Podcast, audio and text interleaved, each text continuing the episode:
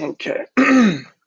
Der Artikel, den ich für diese Episode ausgewählt habe, befasst sich mit dem neuesten Finanzleck, das ergab, dass Großbanken aus der ganzen Welt Geld von kriminellen Organisationen genommen und ihr Geld unwissentlich für sie gewaschen haben.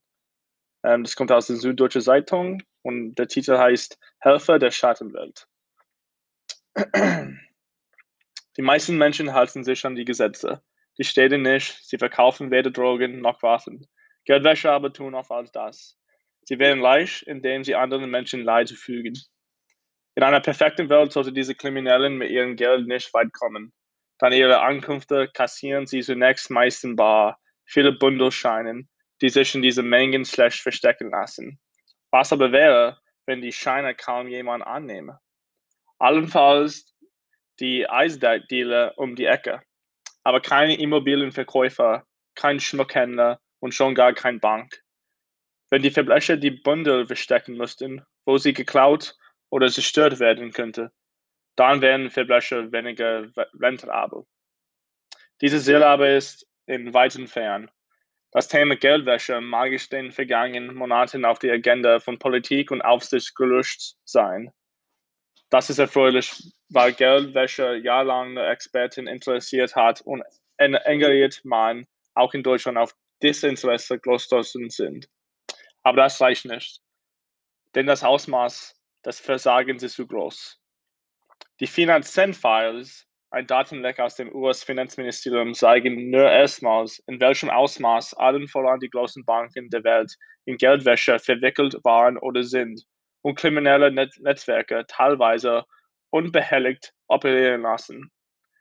Nachweislich transformierten internationale Großbanken von 2000 bis 2017 etwa 2 Billionen Dollar, obwohl sie den Verdacht hegten, dass das Geld der Despoten, korrupter Oligarchen, den organisierten Verbrecher oder anderen problematischen Akteuren zuzurechnen war. Experten gehen davon aus, dass immer noch 800 Milliarden bis 2 Billionen Dollar jährlich gewaschen werden. Ein großer Teil davon dürfte durch das interne Banksystem fließen. Man weiß nur derzeit nicht genau, wo die Geldströme verlaufen. Seit der Finanzkrise verkaufen sich die Banken weltweit als geläuterte, zuweilen gar als gemeinwohl wohlorientiert, wohlorientiert, weil sie Volkswirtschaften mit Kapital versorgen. Zugleich aber machte sie sich zu kompilieren, überlässt Verbrecher teils vorsätzlich teils aus Nachlässigkeit. Möglich war und ist, dass auch, weil sich Aufseher und Politik nach der Finanzkrise darauf konzentrierten, wie viel Kapital ein Bank verhält. Das war richtig, aber die schwache Abwehrkraft der Institut gegen Geldwäsche geriet dabei aus dem Blick.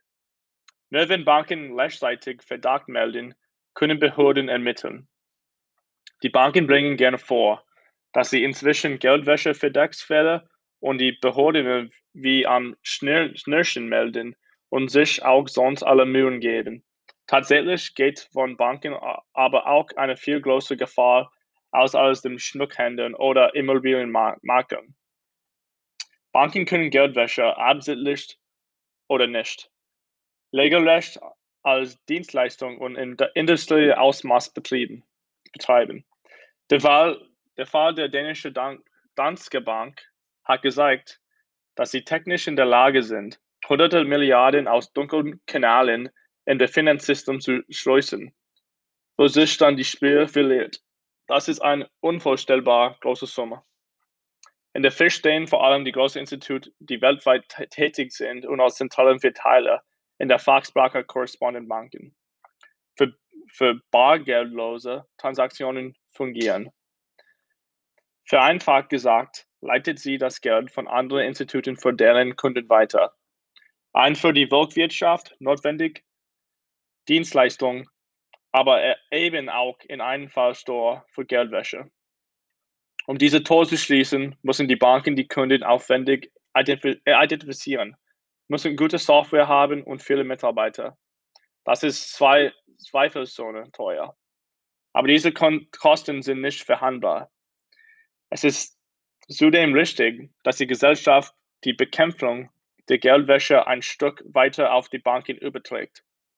Diese kann aber nur funktionieren, wenn auch die Behörden ihrer Arbeit nachgehen können. Nur wenn Banken rechtzeitig Verdacht melden, können Behörden ermitteln. Und nur wenn die Behörden richtig ausgestattet sind, kann Geldwäsche wirklich das Handwerk gelegt werden.